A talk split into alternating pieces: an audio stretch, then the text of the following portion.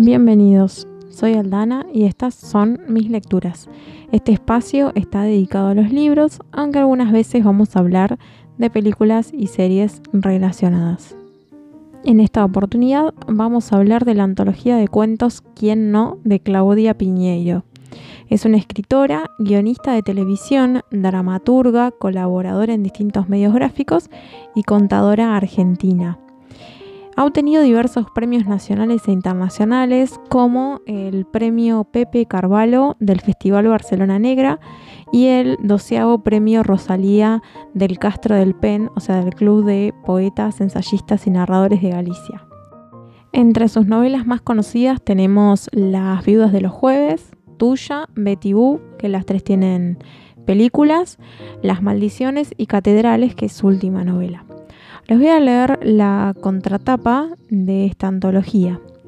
Este volumen reúne todos los cuentos y textos breves escritos por la autora a lo largo de los años, donde va dando cuenta de los temas que siempre le interesan, los secretos familiares, las cosas no dichas, los silencios, las relaciones de pareja, y entre padres e hijos, las dificultades de comunicación en nuestra sociedad, los miedos que se ocultan en todas las personas y también los miedos que afloran sorpresivamente y nos llevan a situaciones impensadas. Textos que tocan esa zona que todos compartimos, en la cual somos siempre un poco raros para los demás. Bien, les voy a contar mi opinión personal. Yo no había leído nada de la autora, por lo tanto me sorprendió gratamente la antología, porque cada cuento es eh, atrapante, ¿no? Cuando uno termina el, primer cuento quiere seguir leyendo el otro y el otro y así. Los personajes también eh, son muy cotidianos y las situaciones también, eh, aunque tienen un toque único que tiene Claudia Piñeiro, en el cual hace que destaquen estos personajes.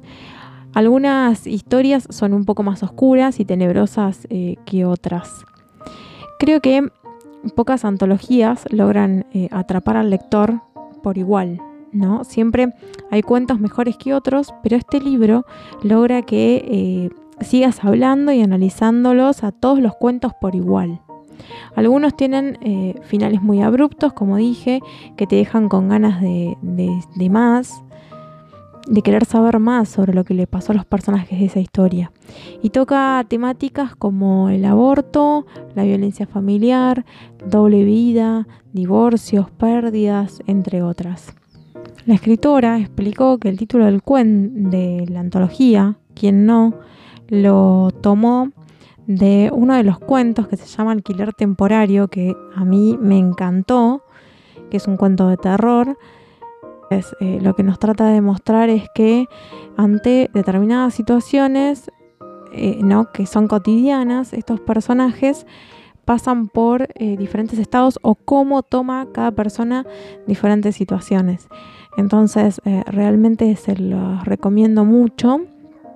Claudia Piñeiro es una escritora que a partir de ahora voy a empezar a leer más seguido, así que estaremos teniendo podcast sobre sus novelas próximamente para animarlos en la lectura de quien no y también para que conozcan un poco la pluma de la autora, les voy a leer uno de los cuentos que a mí más me gustó, aunque ya les dije, todos son excelentes.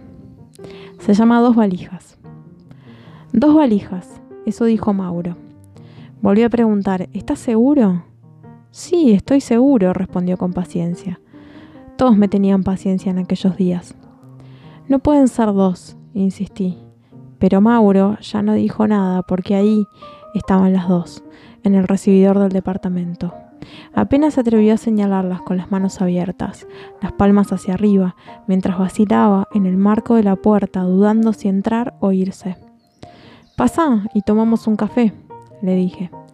¿Estás de ánimo? Mira que no hace falta, si querés descansar o estar sola. No, tomemos un café, que me va a hacer bien. Dije sin estar segura de qué cosa me podía hacer bien. Mauro me había hecho el favor de ir a retirar las valijas de Fabián del aeropuerto, y no me parecía bien dejar que se fuera sin siquiera ofrecerle un café. El cuerpo de Fabián lo había retirado mi hermano una semana antes, y se había ocupado de todo, reconocer el cuerpo, organizar el velorio, disponer del entierro. Yo no habría podido. Un infarto en pleno vuelo. Fabián había subido vivo en Chile y bajado muerto en Argentina.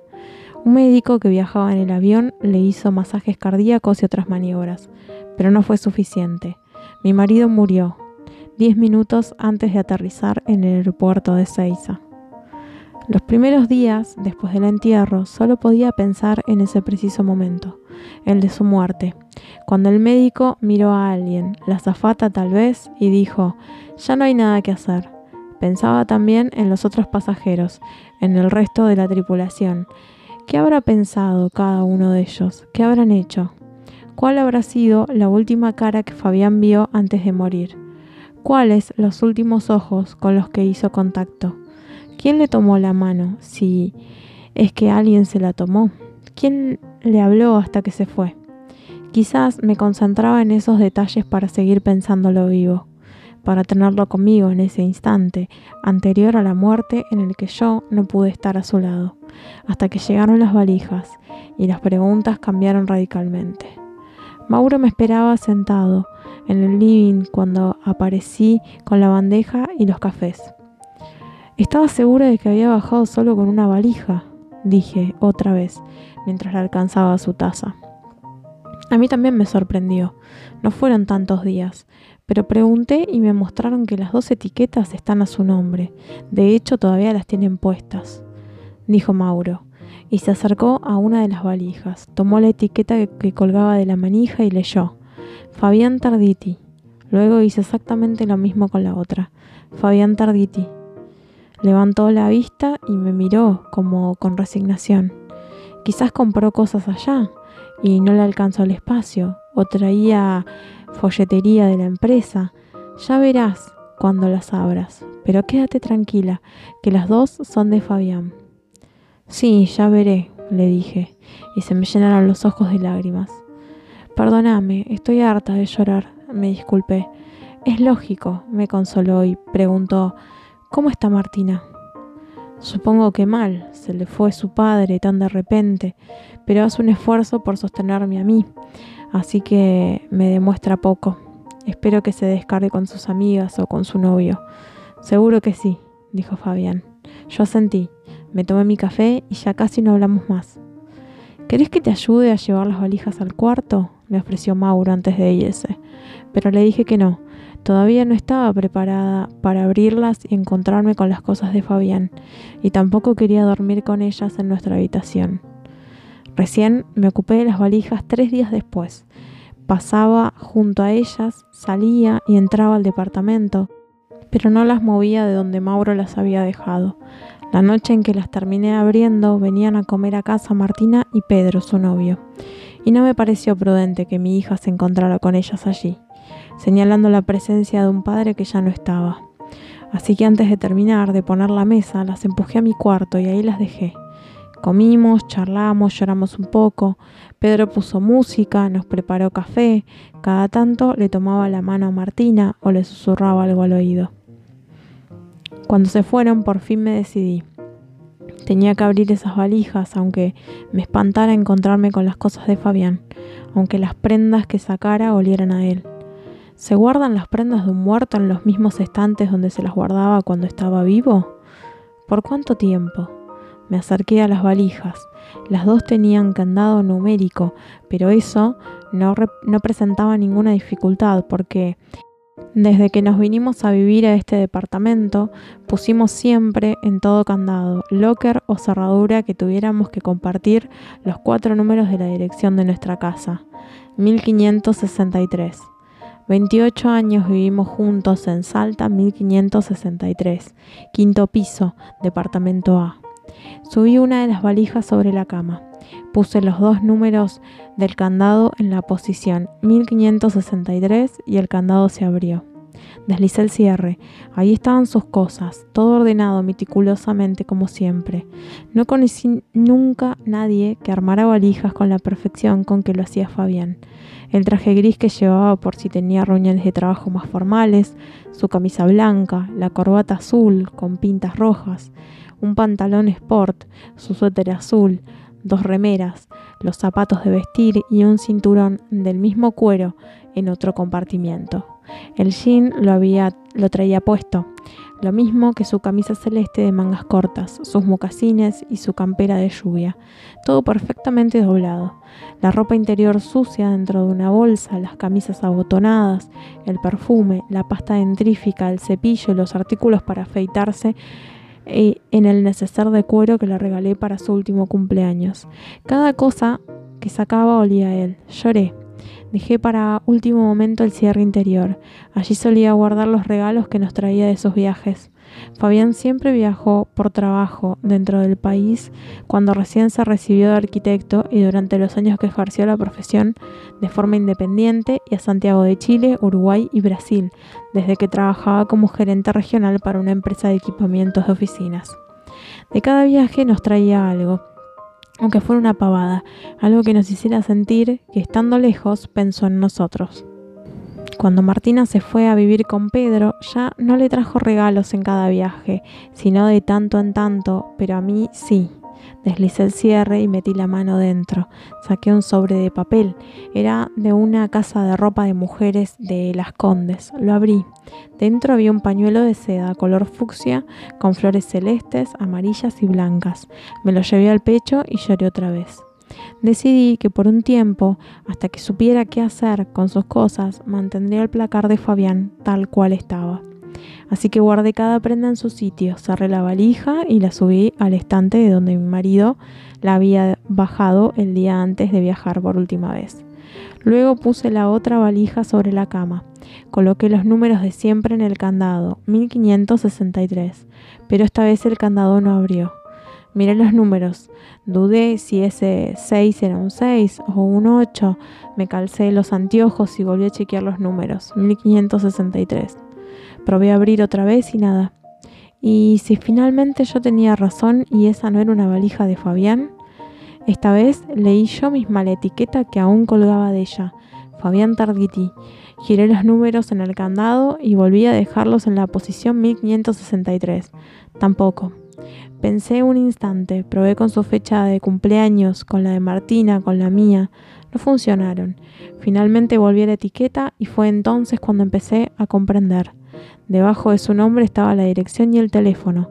El número de teléfono era el que conocía, el que tuvo siempre, ese al que yo lo llamaba, pero la dirección era otra. Jonás 764 Pinamar. Jonás 764 Pinamar. ¿Qué dirección podía ser esa? Volví al candado. La cerradura tenía cuatro posiciones. Hice lo mismo que hicimos tantas veces, que nos enfrentamos a candados con más dígitos que nuestra dirección. Agregar nueve a la izquierda, puse un 9 en la primera posición, luego un 7, luego un 6 y por último un 4. 9, 4, 6, 4. El candado se abrió. Deslicé el cierre, levanté la tapa y me quedé sin aire. Lo vi dentro, era una copia exacta de lo que traía en la otra valija. El traje gris, la camisa blanca, la corbata azul con pintas rojas, el suéter, las remeras, los zapatos y el cinturón. El otro compartimiento, la ropa sucia en una bolsa, un neceser de cuero. No podía pensar, no terminaba de entender, o no podía entender aún. Entonces deslicé el cierre donde Fabián guardaba los regalos y allí estaba el sobre de papel en el negocio de las condes. Pero había algo más, otra bolsa pequeña. La abrí y saqué lo que contenía. Ropa de bebé, un enterito de algodón celeste con ositos marrones, un babero y un par de soquetes. Me recosté en la cama, la cabeza me latía como si fuera a explotar. Dos valijas idénticas significaban lo que se cruzaba por mi mente. Idénticas no, en una había ropa para bebé. ¿Y si no qué? ¿Por qué alguien llevaba dos valijas duplicadas? ¿Una mujer y un bebé de Fabián en Pinamar? ¿Qué habría hecho Fabián con otra valija si no hubiera tenido un infarto en el avión? ¿La habría dejado en la oficina? ¿En el baúl del auto? No podía ser. Tenía que haber otra explicación, pero si lo había, yo no la encontraba. Anduve por la casa de un lado a otro. Elegí y descarté amigas con quien compartir lo que estaba pasando. Tampoco quería decírselo a mi hermano. Pensé en Martina, en cómo le diría, en si se lo diría. También pensé en llamar a Mauro, casi el único amigo íntimo que tenía Fabián, pero era imposible que Mauro supiera. Si hubiera sabido, no me hubiera entregado la valija. Hubiera protegido a su amigo hasta las últimas consecuencias. Lo hubiera entregado allí, donde esta valija debía estar. Y cuando pensé eso, que Mauro hubiera llevado la valija allí donde debía estar, es que supe que era lo que yo iba a hacer, viajar a Pinamar, a entregársela a una mujer que tal vez ni siquiera sabía que Fabián ya no regresaría. Tomé algo para dormir y dejé que mi cuerpo decidiera qué hora era buena para despertarse. Amanecí como a las 10 de la mañana, cargué en el auto la otra valija, esa que traía una dirección en Pinamar, hacia donde me dirigía, donde había manejado sola en ruta antes. Nunca incluso había ido a Pinamar desde que nos habíamos casado. Si antes de solteros, cuando Fabián tenía un par de obras allí y lo acompañé a verlas. Pero a mí nunca me gustó la playa, así que nuestros destinos siempre fueron otros. Villa Langostura, Mendoza, Córdoba. Busqué la ruta más apropiada en Google Map. Sabía que tenía que tomar la ruta 2 y luego desviar en Dolores. Allí pregunté en una estación de servicio. Me indicaron un camino más corto, un poco desolado, pero me ahorraría más de 50 kilómetros y eso hice. Quería llegar cuanto antes, conocer a esa mujer y al hijo de Fabián.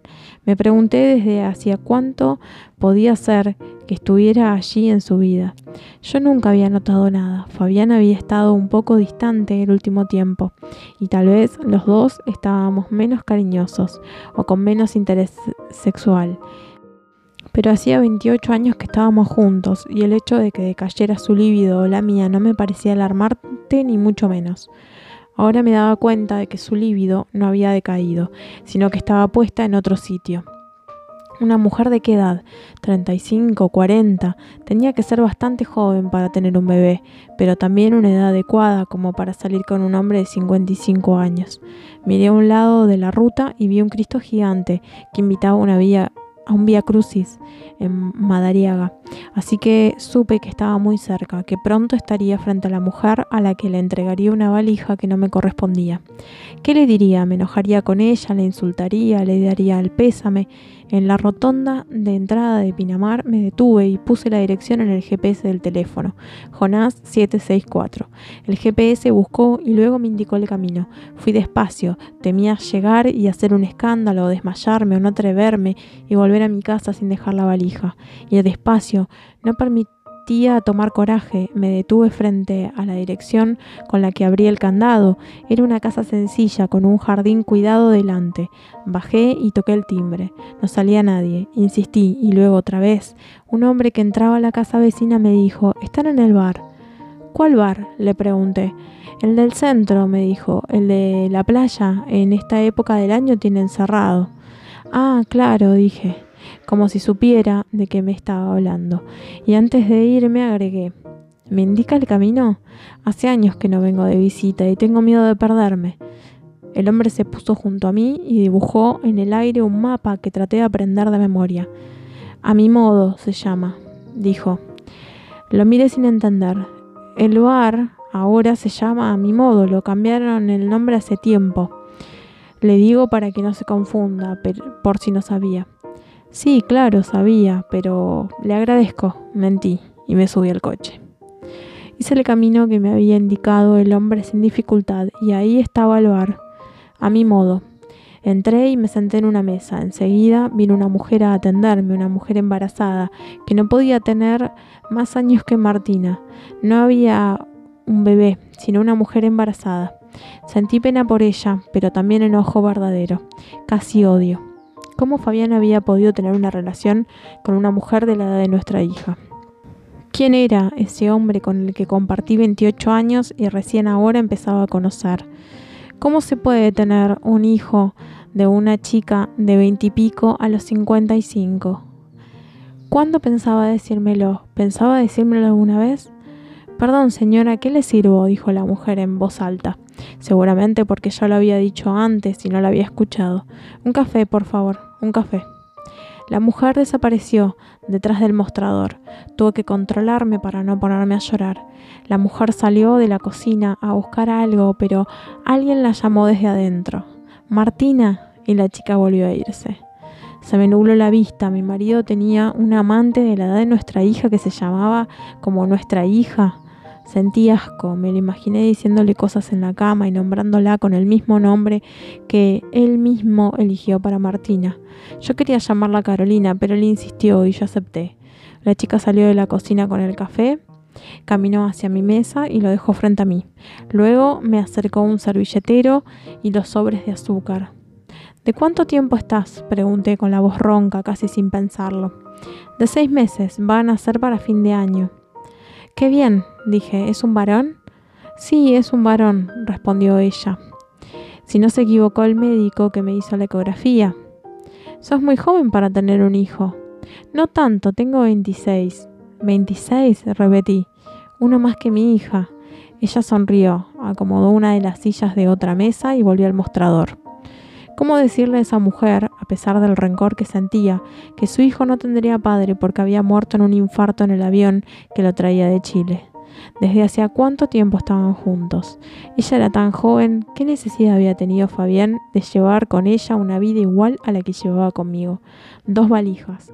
Me sentía demasiado incómoda, quería irme ya, pero antes debía completar lo que me había llevado hasta allí. Dejé el café sin tomar y fui al auto. Bajé la valija y volví al bar arrastrándola conmigo. Cuando entré no había nadie. Grité su nombre, Martina. Entonces ella salió de la cocina y me vio allí, parada junto a la valija. Te traje la valija de Fabián, dije. Parecía asustada. Miró hacia la cocina y gritó, Mamá. Una mujer muy parecida a ella salió de inmediato, se detuvo junto a la chica y se quedó mirándome. Por fin entendí. En sus ojos vi que ella, esa otra mujer, sabía quién era yo. Sabía que Fabián había muerto y por qué estaba allí. Se acercó, tomó la valija y dijo gracias por traérmela. Yo en cambio no pude decir nada. Sonreí, me di media vuelta y me fui. En esa corta distancia que recorrí hasta el auto pasaron por mi cabeza imágenes de la vida duplicada de Fabián. Las dos valijas, las dos casas, los dos suéteres azules, los dos trajes, las dos hijas con el mismo nombre, sus dos mujeres. 28 años conmigo, ¿cuántos con ella? 29, 30. Subí al auto y encendí el motor. Antes de arrancar, miré una vez más hacia el bar. En la puerta estaba la otra mujer de Fabián, parada junto a la valija, un paso más atrás su hija. La mujer sostenía en la mano un pañuelo de seda color fucsia, con flores celestes, amarillas y blancas. Te invito a suscribirte para que la plataforma te informe de nuevos episodios y contarle a todos los amantes de la literatura que conozcas. Los espero en el próximo episodio. Los viernes subo uno nuevo. Recuerden seguirme en Instagram como arroba lecturas donde estuvo más contenido y también los invito a dejarme comentarios sobre el podcast. Nos vemos la próxima.